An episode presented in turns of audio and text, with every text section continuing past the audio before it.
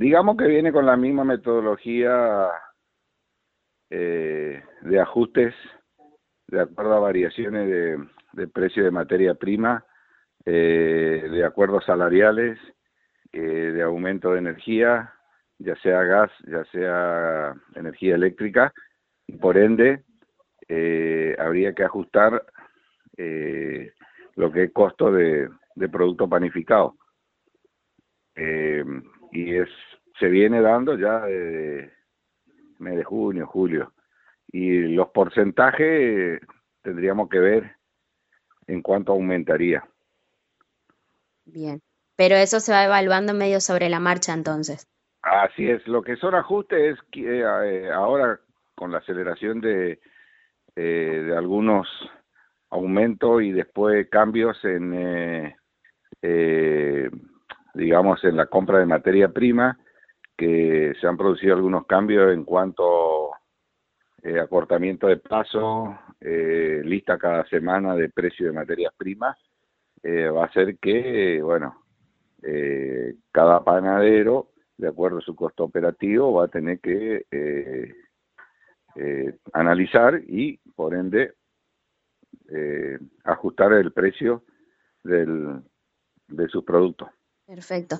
Preguntarte en ese sentido, Nelson, por eh, las medidas económicas que se han tomado en los últimos días. Pienso, por ejemplo, en lo del IVA, tanto no solamente como vendedores ustedes, sino también como clientes de algunos productos para hacer esta materia prima. Eh, ¿Algo de todo esto les impacta a ustedes como trabajadores?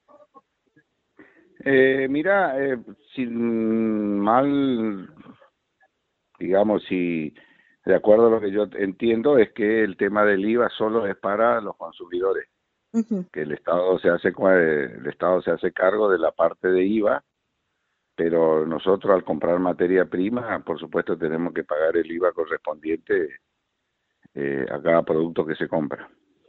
Bien, perfecto. Y por último, preguntarte quizás un poco por el ánimo de la gente, más allá, siempre me decís que la gente sigue comprando igual por, por la primera necesidad. ¿Cómo lo evalúan ustedes? ¿Reducen el nivel de compra, ese tipo de cosas? Eh, mira, que sí, eh, de, de compra de materia prima se va a comprar lo justo y necesario justamente por el tema de, de los aumentos que se viene dando y bueno, acortamiento de plazo significa que antes teníamos un plazo 15, 20 días, ahora es contado en el momento que, es decir, en el momento que se compra la materia prima o este se acuerda el precio y se tiene que pagar. Antes tenía un plazo.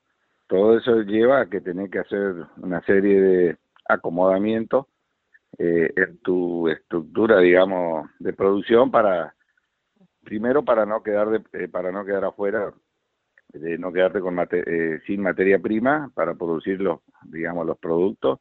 Creería que algunos productos, digamos, no, no el pan, sino algunos productos puntuales por ahí va a dejar de hacer porque, bueno, eh, también eh, hay varias materias primas que se usan en la panificación que son importados y también afecta al tema de ese que se cerraron un poco las importaciones por la falta de, de divisa. Este, cada vez menos los, los proveedores de esos productos no lo tienen, entonces tiene que este, hay, eh, hay que ver a ver o que, con qué se reemplaza acá local, digamos, o bueno, dejar de producir. Perfecto. ¿Y estos serían por ahí, tendrías algunos ejemplos de qué productos puntuales podrían llegar a ser? Mira, lo, lo que pasa es que eh, todo lo que son mejoradores y algunos productos eh, mejoradores de, de harina, este, eh, por ahí el coco rallado, por ahí sésamo, que eso no producimos nosotros, viene de afuera, y bueno, eso hace que, este, eh, digamos, de, dejar de dejar de producir con esos productos porque o no es complicado conseguirlo